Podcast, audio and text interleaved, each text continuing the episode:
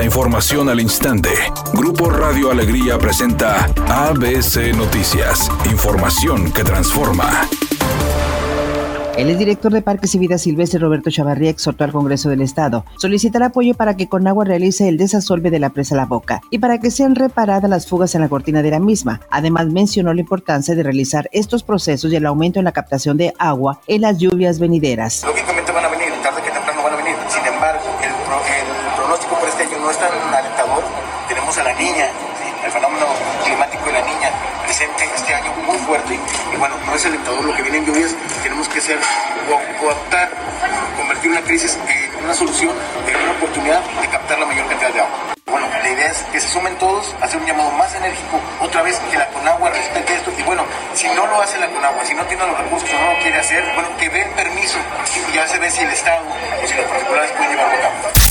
Las autoridades municipales informaron que realizarán un operativo esta tarde con motivo de la marcha del 8M en el centro de Monterrey, donde participarán 150 elementos de policía y tránsito, en su mayoría mujeres, para acompañar a los colectivos feministas que marcharán este 8 de marzo. Por su parte, la Secretaría de Seguridad y Protección a la Ciudadanía llamó a los conductores no transitar por el centro de Monterrey a partir de las 5 de la tarde, debido a que las organizadoras de este evento no dieron a conocer el recorrido y trazarán su ruta al tiempo de la marcha por lo que las agentes de tránsito irán cerrando las calles conforme vaya avanzando el contingente, agregando que al menos 25 asociaciones feministas convocaron a la marcha, donde se espera la participación de mil mujeres.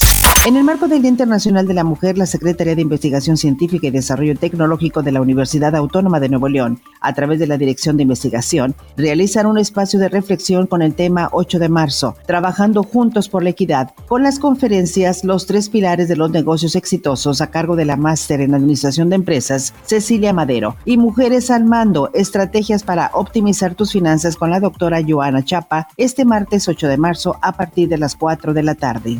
Al encabezar la ceremonia conmemorativa del Día Internacional de la Mujer, el presidente López Obrador destacó que México es el único país en América donde la mujer tiene mayor participación en la función pública y que la lucha por la igualdad económica y social le ha permitido al país seguir avanzando en su desarrollo. Luchar en contra del racismo, del clasismo, de la discriminación, en procurar que no haya la monstruosa desigualdad económica y social que existe desgraciadamente en nuestro país y en el mundo.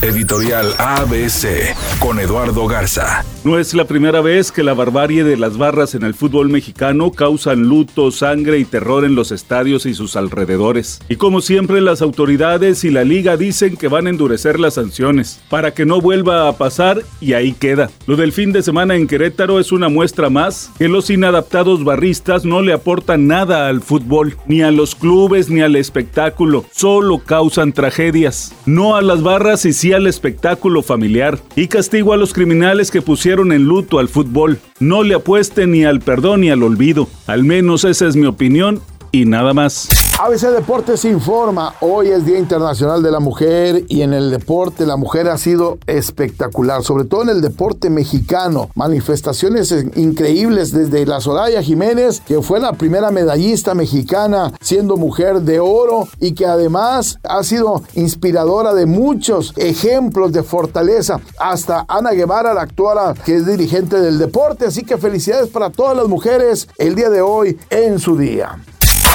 Del 12 de abril al 5 de junio, nada más y nada menos que Pamela Anderson se unirá a los musicales en Broadway y ni más ni menos que interpretando el personaje de Roxy Hart en el musical Chicago. La actriz dijo estar muy contenta con la oportunidad en la que espera no defraudar al público.